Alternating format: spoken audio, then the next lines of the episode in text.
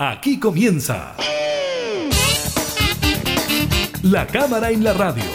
Una mirada amena a la agenda de trabajo de los diputados. Con la conducción de la periodista Gabriela Núñez. Información, música y actualidad. En La Cámara en la Radio. Por Radio Cámara de Diputados de Chile.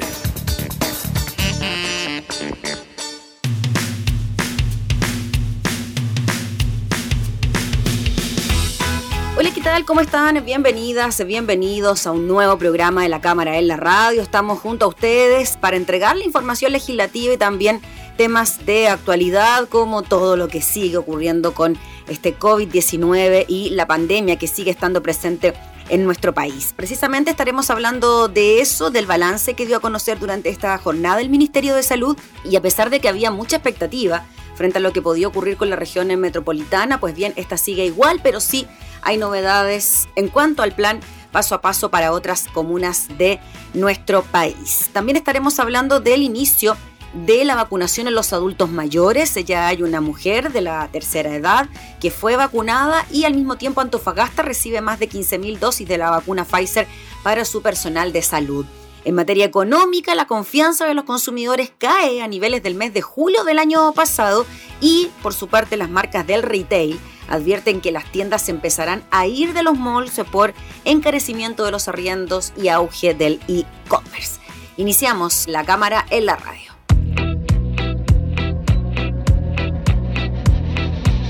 Ella salió de casa con los pies pelados Luego de dejar los hijos acostados. Con un bikini blanco en un día nublado. En bosque de dulces hipnotizada. Quiso recordar el lugar olvidado. Donde su corazón tenía enterrado. De la fría niebla llegó el llamado una playa negra hipnotizada. Le pregunto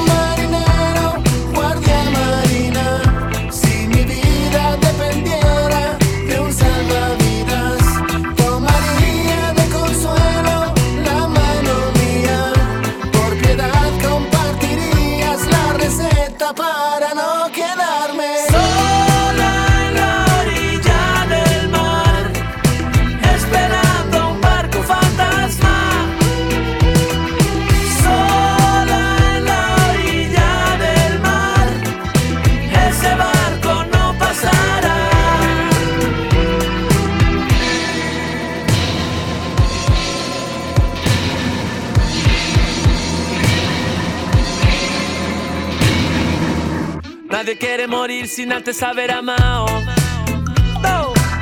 Y no se puede amar sin quedar tocado. Barco sin timón negro y encallado. Tripulante blanca sobre la playa. Hipnotizada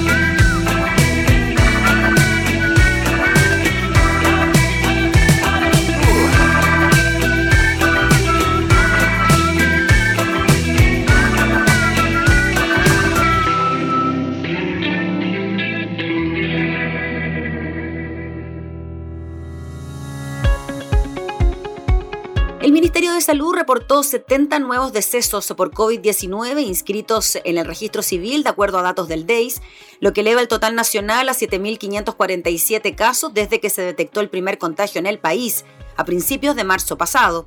Además, esta jornada se informaron 3.918 casos en las últimas 24 horas, la cual baja desde el umbral de los 4.000 después de cuatro días. De estos, 2.430 presentaron síntomas y 1.354 fueron asintomáticos, mientras que 134 no fueron notificados de su PCR positivo al MinSal. En tanto, los casos activos, es decir, aquellos portadores del virus y que son capaces de transmitirlo, son 25.008 por tercer día consecutivo.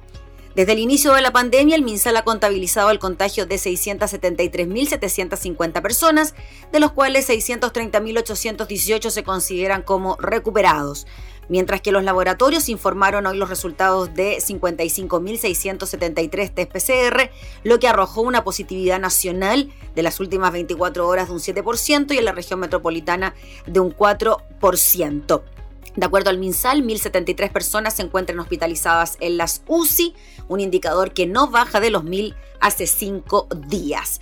Decíamos eh, que había mucha expectación eh, frente a lo que podía ocurrir con eventuales eh, cuarentenas en la región metropolitana. Pues bien, esta región se mantiene sin modificaciones dentro de lo que es el plan paso a paso, pero de todas maneras hay sí algunas modificaciones en el resto de las comunas del país. De hecho, ya se había anticipado en una pauta que tuvo el ministro de Salud en La Serena que las cifras de la capital eran bastante alentadoras y el dato que se entrega entonces es que nueve comunas a nivel nacional pasarán a cuarentena y también hoy en la región de Coquimbo comenzó el proceso de vacunación de los adultos mayores. En cuanto a las comunas y lo que ocurre con cada una de ellas, bajan a transición, es decir, al paso 2, Chañaral y Vallenar en la región de Atacama. En la región eh, de la Araucanía retroceden a fase 2, Pucón, y retrocede a paso 3, a preparación, la comuna de Lonquimay.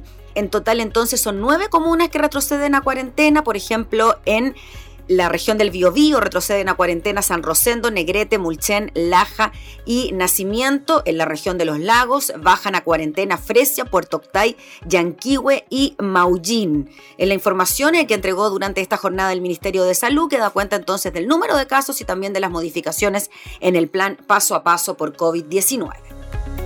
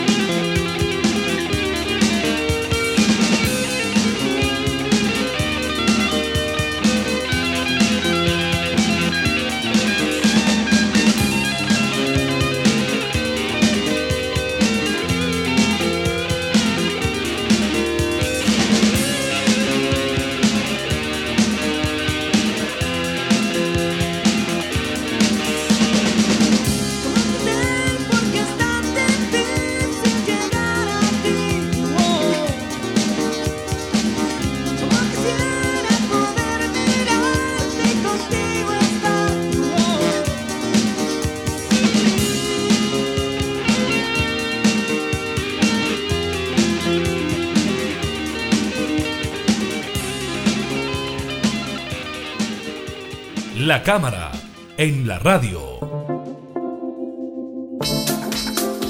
Estamos prácticamente finalizando el año legislativo 2020-2021, un año particularmente eh, complejo por lo que ha sido la pandemia del COVID-19, también eh, por lo que ha sido y se viene en materia constitucional. Vamos a hablar de este año, de lo que ha sido el trabajo parlamentario con el presidente de la Cámara de Diputadas y Diputados, el diputado Diego Paulsel, que además representa al distrito número 22 en la región de la Araucanía. ¿Cómo está, diputado? Muchas gracias por recibirnos. Hola Gabriela, ¿cómo estás? Feliz de, de poder estar conversando con usted una vez más. Sí, diputado. Eh, queríamos conversar con usted porque ya finalizó el 2020, estamos iniciando el 2021, pero con esto también se acaba el trabajo legislativo, o el año legislativo, mejor dicho, el trabajo sigue.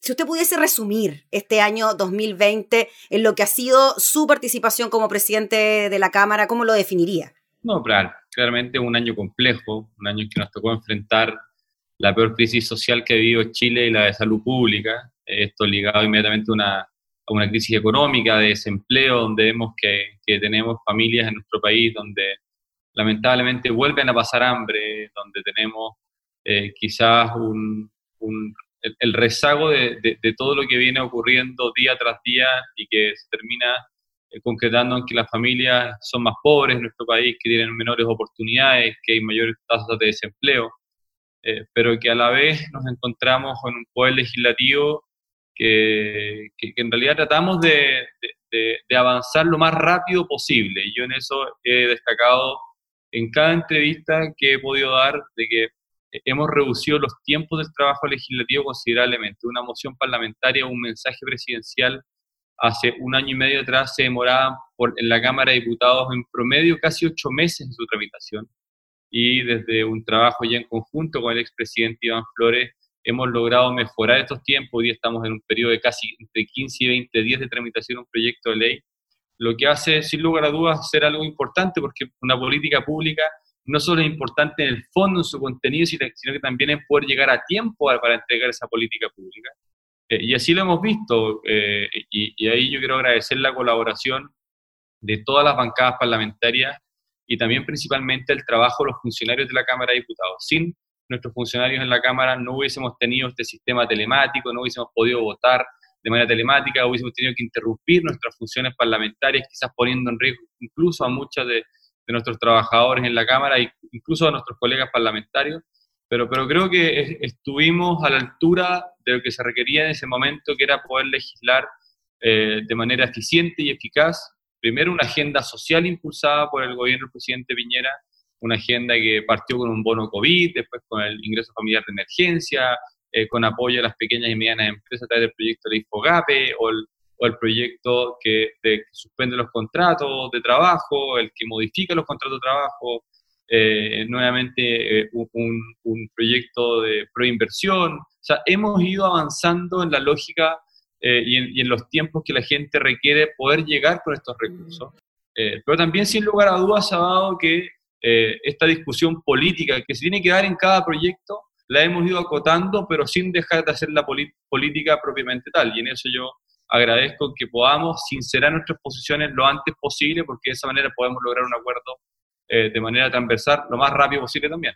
Diputado, de hecho, hay que mencionar que durante el año 2020 la mayoría de los proyectos a los cuales se les comenzó a dar urgencia en su tramitación tenían que ver precisamente con la pandemia, con el COVID, porque claro, era la urgencia y era lo inmediato, ¿no? Esa fue la decisión que se tomó desde un inicio, complementado, como usted decía, también algunos de la urgencia en temas sociales a raíz del estallido y lo que había ocurrido ya en el año 2019. No, y, y, además a eso súmale que hemos ido generando transformaciones importantes en el Poder Legislativo. Está la reducción de nuestra dieta parlamentaria, un proyecto que, que era anhelado por la ciudadanía, ah, también un proyecto que limitaba el, el, la reelección de los cargos de elección popular de alcaldes, concejales, consejeros regionales, diputados, senadores. Entonces, hemos ido no solo enfrentando la crisis que estamos viviendo de manera rápida, sino que también le hemos puesto el pie en el acelerador a aquellos proyectos que durante mucho tiempo fueron...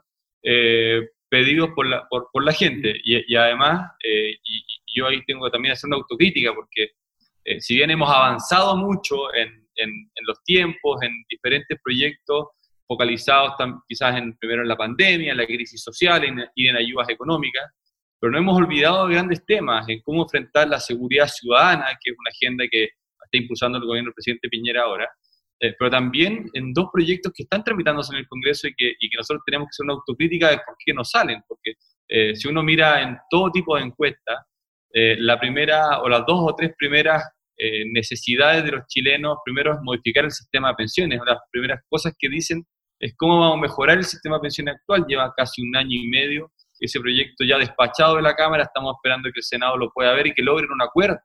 Así que nosotros hemos un llamado que ojalá poder avanzar en ese acuerdo que es al final lo que nos está pidiendo nuestros adultos mayores, pero también en el tema de salud pública tenemos un, sistema, una reforma, y debe ser la reforma más importante de la salud pública a través de FONASA, que igual lleva ya casi siete meses en el Congreso, que no, no hemos podido dar avance porque no hemos podido ponernos de acuerdo. Yo creo que esa es la, autocrítica y, y, la espina que nos, que nos deja clavada este año este, este periodo legislativo en que no la ha podido despachar. Presidente Diego Paulsen, de hecho, el tema de la pandemia y el COVID-19, además de la crisis sanitaria, ha venido de la mano con problemas importantes en materia de seguridad ciudadana. De hecho, usted, finalizando la semana pasada, tuvo una reunión con el presidente de la República, con la presidenta del Senado, para acordar agendas legislativas sobre seguridad ciudadana y además se conforma esta comisión bicameral entre las comisiones de seguridad ciudadana de ambas cámaras para imagino, darle mayor celeridad a estos proyectos que tienen que ver con este tema que preocupa tanto a los chilenos.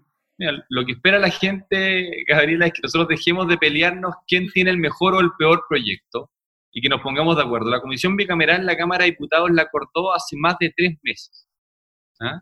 Eh, entonces yo creo que lo que nosotros tenemos que hacer hoy es ponernos de acuerdo y avanzar rápido en una política de Estado y enfrentar la seguridad pública como una política de Estado más que de trinchera política. Y en eso el presidente nos convocó, estuvimos el día viernes con la presidenta del Senado, el ministro Osa y el ministro Delgado y el propio presidente, eh, conversando de cómo poder avanzar en esta agenda de seguridad ciudadana.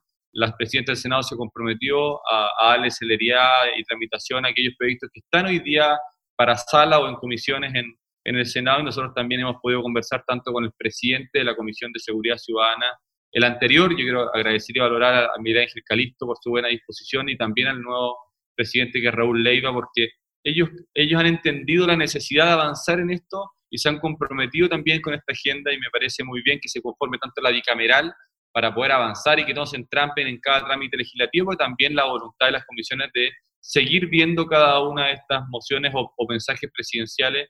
Tenemos la Defensoría de las Víctimas, que es algo que ya se está viendo en la Comisión de Constitución, ¿ah? el combate al crimen organizado como el narcotráfico, que también se está viendo en la Comisión de Constitución. Nosotros ya despachamos la modernización de carabineros, estamos esperando el, sistema táctico de operación policial, que el, el, STOP que está en el Senado, y, en eso hemos ido avanzando, pero tenemos que concretar y macollar luego. ¿ah? En el sur se dice macollar cuando tenemos que eh, agrupar un conjunto de mensajes o mociones parlamentarias y avanzar en aquello. Y ahí hay otra cosa que yo, yo quiero relevar, Gabriela, que por primera vez en un año legislativo, la cantidad de mociones parlamentarias publicadas en el diario oficial son más que los mensajes presidenciales. Y eso habla mucho de que supimos escuchar eh, a las bancadas parlamentarias, hubo una presión por sacar diferentes proyectos de ley presentados por, por, diferentes parlamentarios o de manera transversal en, la Cámara y en el Senado, eh, pero también que tuvimos un Ejecutivo que supo escuchar y entregar urgencias en aquellas, en aquellas mociones que realmente eh, servían como una buena política pública. Diputado Diego Paulsen, en cuanto al proceso constituyente, usted como presidente de la Cámara le tocó también eh, participar eh, de alguna manera como garante ¿no? de lo que fue el plebiscito del 25 de octubre y además de propiciar los espacios para que el proceso constituyente se desarrolle ya con las elecciones del 11 de abril, etcétera. ¿Cómo ha sido ese proceso, el trabajo con el Senado y la relación con el Ejecutivo para echar a andar un proceso tan complejo como este? Estamos en un, en un tiempo de un desafío electoral tremendo, de un desafío constituyente tremendo que nadie se puede restar. Y en eso la, la, relación tanto con el ex ministro Monkever, con el actual ministro Osa en las Express y, y, la relación con la presidenta del Senado, Adriana Muñoz, ha sido extraordinaria. Hemos puesto siempre los intereses de este proceso constituyente por delante y eso se, eso se ve reflejado en que, al menos desde la Cámara de Diputados, ya nosotros eh, anunciamos que entregaríamos el ex Congreso en Santiago para que sea sede de este proceso constituyente y podamos dar garantías, además de un convenio que estamos a punto de firmar eh, con el Ejecutivo para nosotros también prestar asesoría técnica legislativa en este proceso, porque si bien muchos de los candidatos que vemos como constituyentes ya han sido ex parlamentarios, ex, ah, senadores, ministros, pero también va a llegar mucha gente nueva que requiere de un, de un, de un aprendizaje técnico muy importante en, en, en, la redacción de una nueva constitución y para eso la Secretaría eh, General de la Cámara se ha puesto a disposición también para firmar un convenio y prestar este apoyo técnico tan importante. El proceso que vamos a vivir durante este año, donde vamos a elegir concejales, alcaldes, constituyentes, se inicia el proceso de una nueva constitución en Chile, además de los gobernadores regionales, primera vez que vamos a tener gobernadores regionales elegidos de manera eh, por votación popular, nos va a permitir abrir un nuevo proceso de desarrollo social en nuestro país y que nosotros tenemos que estar a la altura y poder garantizar que ese proceso se haga de buena manera. Sí, diputado Diego Paulsen, frente a eso, ¿qué le parece la salida de parlamentarios para asumir algún cargo o algún puesto en la constituyente? La verdad que yo valoro muchísimo que existan personas eh, que dejen sus cargos de lado y enfrenten una elección como un ciudadano común y corriente. Yo oí que el, que el diputado Gutiérrez y el diputado Garín, en el caso de, los de, de la Cámara de Diputados, hayan tomado esta decisión, demuestra eh, lo, lo, convencido que están de que este proceso es, lo, es, el proceso más importante que va a vivir este país, tal como lo, lo hicieron el ministro Walker y el ministro Monker o el, mismo, o el propio senador Arpoe. Eh, porque hubiese sido diferente si, no, si, si, si por el solo hecho de ser parlamentarios hubiésemos tenido la obligación de componer eh, la convención. Pero acá ellos entregan su cargo, se presentan como un ciudadano, tienen que ir a una elección popular, es la gente la que va a elegir si los quiere a ellos o no en la convención constituyente y estoy, yo estoy convencido de que el aporte que ellos puedan hacer, no solo en sus miradas políticas, que podemos estar de acuerdo no con algunos de ellos, sino que más bien con el diálogo y la apertura al diálogo que es, fundamental en este proceso. El diputado Diego Paulsen, su llegada a la mesa de la corporación fue bastante imprevista, ¿no? Eh, en algún momento no se pensó que usted iba a llegar finalmente, así fue, y con todo, con el apoyo mayoritario de todos y todas las parlamentarias. ¿Cómo ve desde el punto de vista político la nueva mesa de la corporación? ¿Cómo ve lo que puede ocurrir a partir de marzo cuando todavía no hay claridad de lo que pueda ocurrir? No, la verdad que, que, como todos los años va a haber un proceso. Eh, yo espero que la nueva mesa tenga eh, una buena relación eh, política con, con, el Ejecutivo. Creo que cuando nos, nos peleamos entre Ejecutivo y Legislativo, no avanzamos como nos gustaría avanzar y creo que para para poder enfrentar esta gran demanda ciudadana que es, una, que es la seguridad ciudadana, la salud pública, el nuevo sistema de pensiones, nos va a obligar a conversar más que nunca y por eso yo creo que eh, independiente de quién sea, si nos mantenemos nosotros en la mesa o llega una nueva mesa, lo importante es que pensemos en el bien común de la gente, de los chilenos y no pensemos en el bien o la política partidaria. Y en eso yo quiero agradecer eh, en el término de este año legislativo a Rodrigo González y a a, mi gran amigo Francisco Undurraga, que hemos logrado conducir en este año la, la, corporación, a, Miguel Landero, a Luis Roja, a Jones Moca, a Rafa Rusa, tantas personas, a la Cristi, eh, que, nos, que nos enseñaron, que nos apoyaron, que nos colaboraron, eh, desde, desde las personas que hacen el aseo en la, en, la, en la corporación hasta el abogado de la Secretaría de las comisiones, que nos permite que nosotros podamos llevar este proceso y haber dado garantías de, de, de, un trabajo serio y, y, mancomunado con toda la bancada. Diputado Diego Paulsen, no le puedo dejar de preguntar por su zona, por su distrito, por las regiones de la Araucanía, el distrito número 22. Sabemos de la situación bien lamentable por la que atraviesan sus vecinos con asesinatos que se están registrando cada cierto tiempo. ¿Cómo ve usted aquello, lo que está ocurriendo allá? No, con mucha pena, Gabriela. Nosotros llevamos, yo, yo llevo siete años de parlamentario, casi siete años de parlamentario y desde el día uno nosotros enfrentamos este tema con mucha fuerza, denunciando que había un grupo de cobardes armados, terroristas, que estaban dispuestos a causar temor, infundir temor a la ciudadanía, incluso siendo capaces de quemar vivo a dos adultos mayores, de quemar vivo a un chofer de camión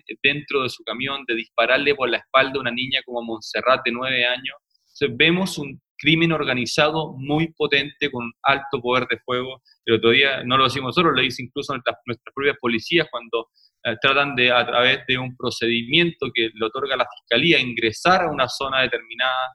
Ah, tienen un poder de fuego tremendo donde fallece un policía, siete otros siete policías heridos con balas, con perdigones. Vemos que hay un crimen organizado muy bien estructurado y que tenemos que combatirlo con toda la fuerza de la ley. Nosotros no podemos permitir que exista un lugar en Chile, ni en Santiago ni en la Araucanía, donde el Estado de Derecho ah, no se cumpla y nosotros tenemos que dar garantía.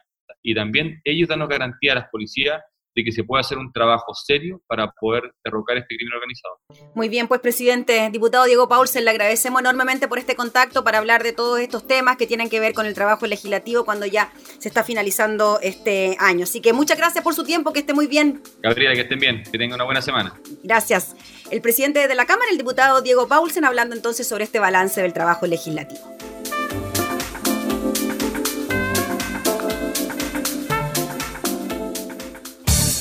Información parlamentaria, entrevistas, música y actualidad. Todo esto y mucho más en La Cámara en la Radio. La Cámara en la Radio. Con la conducción de la periodista Gabriela Núñez.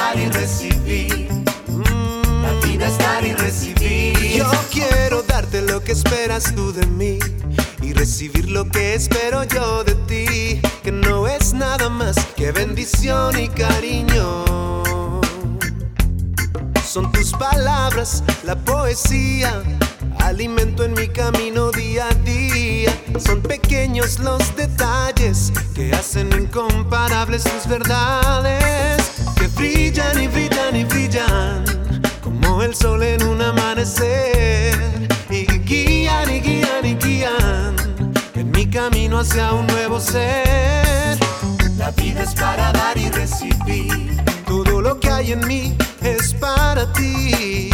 La vida es dar y recibir. Y eres principio y fin de mi existencia. La vida es para dar y recibir. La vida es dar y recibir. gratitud y devoción refleja esta canción. Certeza es y no quizás no es lo que ves, es mucho más, es lo que lleva toda alma y en silencio brilla, brilla, brilla, las desigualdades que día a día a día han de desaparecer completamente. La vida es para dar y recibir. Todo lo que hay en mí es para ti. La vida es dar y recibir. Y eres principio y fin de mi existencia.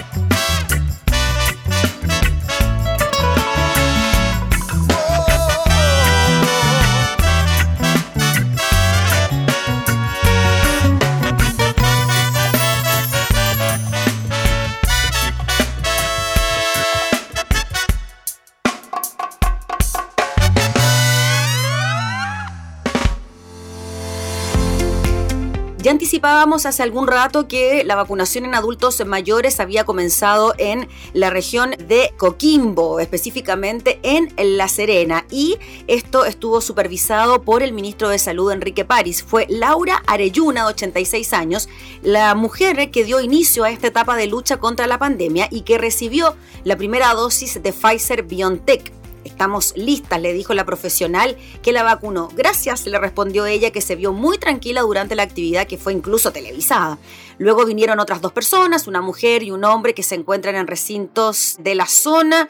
Claro, se les explicó a grueso modo en qué consistía esta vacuna. Ella dijo responder que estaba tranquila y muy contenta, agradecida. Le dijo que era admiradora incluso del ministro Enrique París. Esto en cuanto a los adultos mayores, pero también tenemos noticias en cuanto a Antofagasta, que recibe 15.000 dosis de la vacuna Pfizer contra el COVID-19 para inocular principalmente a personal de salud de la zona. Tras su arribo en la base aérea de Cerro Moreno, fueron divididas entre un avión casa y dos helicópteros para viajar nuevamente, esta vez hacia Calama, Tocopilla y Taltal.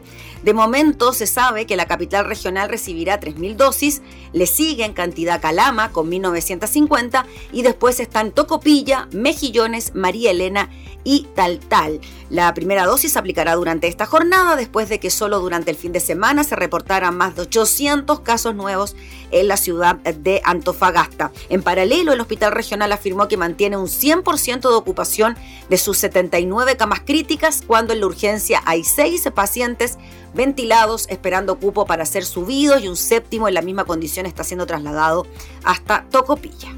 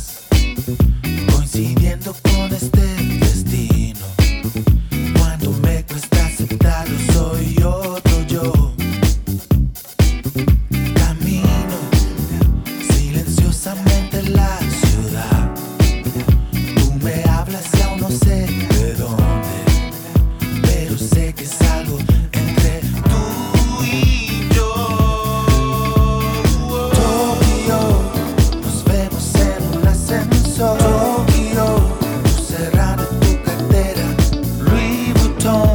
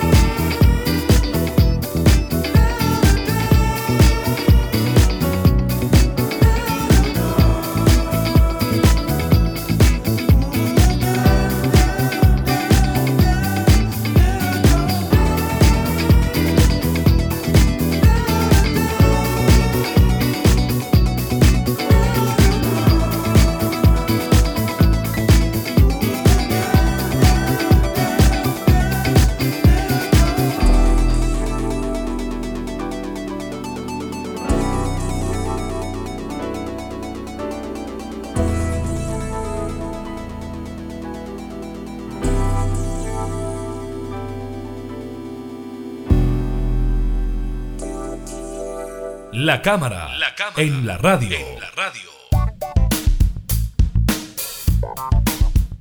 Con información económica. El empeoramiento de la situación sanitaria generó un retroceso en la confianza de los consumidores. De acuerdo con el índice de percepción del consumidor IPECO, desarrollado por el Centro de Estudios de la Universidad del Desarrollo, en diciembre la confianza de los consumidores disminuyó 12 puntos, pasando del nivel muy pesimista a extraordinariamente pesimista, al llegar a 67 puntos, su menor nivel desde julio. Lo que más influyó sobre este resultado fue la confianza en el futuro, es decir, el índice de expectativas, pues el informe indica que registró un marcado retroceso de 15,2 puntos, pasando del nivel pesimista a extraordinariamente pesimista. Por su parte, la confianza en la actualidad, es decir, el índice coyuntural, cayó marginalmente en 3,3 puntos, manteniéndose como muy pesimista. Cristian Echeverría, director del Centro de Estudios de Economía y Negocios de la Universidad del Desarrollo, comenta que la caída se debió principalmente a una menor confianza en el futuro, especialmente en lo relativo a la situación económica de los eh, próximos meses, que alcanzó un nivel incluso inferior al de junio y julio del año pasado. Posiblemente la evidencia de la segunda ola de contagios e incluso las perspectivas de una tercera durante 2021 estén afectando adversamente estas expectativas. Y en esa misma línea, contarles que ya las distintas marcas del retail están advirtiendo que se empezarán a ir de los malls por el encarecimiento de arriendos y también por el auge del e-commerce. Claro, y es por eso que esta fórmula de compra y de venta ha tenido un auge importantísimo en el último tiempo. De acuerdo con la visión de las cadenas minoristas, los espacios de los centros comerciales se vuelven cada vez menos atractivos en términos de rentabilidad para el arrendatario y a su vez la pandemia ha otorgado al e-commerce más protagonismo que nunca como alternativa para llegar al cliente por un costo mucho menor al exigido por los operadores, donde se incluyen arriendos que aumentan un 10% cada dos años, cobros de gastos comunes y la obligación de someterse a decisiones tomadas unilateralmente, entre otras exigencias de los contratos. La presidenta de la Asociación de marcas del retail, Paula Valverde, quien representa las principales cadenas minoristas especialistas con fuerte presencia en malls, remarca que las marcas se van a empezar a ir y los centros comerciales comenzarán a perder su atractivo. Es una rueda que considero totalmente innecesaria, pues es solucionable si ambas partes se ponen de acuerdo y se flexibilizan sus modelos, puntualiza la líder gremial. De hecho, ella expone que actualmente este modelo obsoleto de rentabilidad sobre el cual tienen construido su negocio los malls está generando cada vez más presión en las finanzas de los inquilinos. Graficó que si antes, por ejemplo, para un locatario, los flujos obtenidos en el centro comercial eran a costa del 15% de las ventas obtenidas, ello asociado a los costos correspondientes, hoy ese peso ha subido un 30%, ellos no pueden seguir cobrando eso, tienen que flexibilizar para que esta industria sobreviva en el largo plazo, es decir, bajar los costos ¿no? de arrendar un local en un mall. La timonel de la agrupación listó algunas acciones que consideran dañado la relación con los malls más allá de sus altos cobros y cláusulas leoninas. Advierte que en el caso de que un inquilino quiera dejar el centro comercial, no tienes posibilidad de salir, te cobran las boletas de garantía o te vas a juicio con ellos. Hoy dice uno está amarrado a una relación que consideramos injusta y desequilibrada. Una especie de ultimátum que están haciendo desde la industria del retail eh, para hacer un llamado a los centros comerciales de que de alguna manera las condiciones para permanecer ahí no sean tan exigentes y se pueda mantener tanto el negocio presencial como también el de el e-commerce.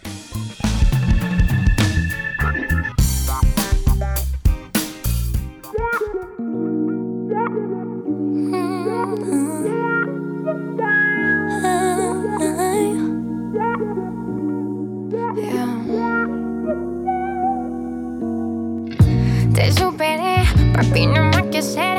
Hoy me haces un favor, de joder otra mujer. Te respeté, no tuve el mismo placer.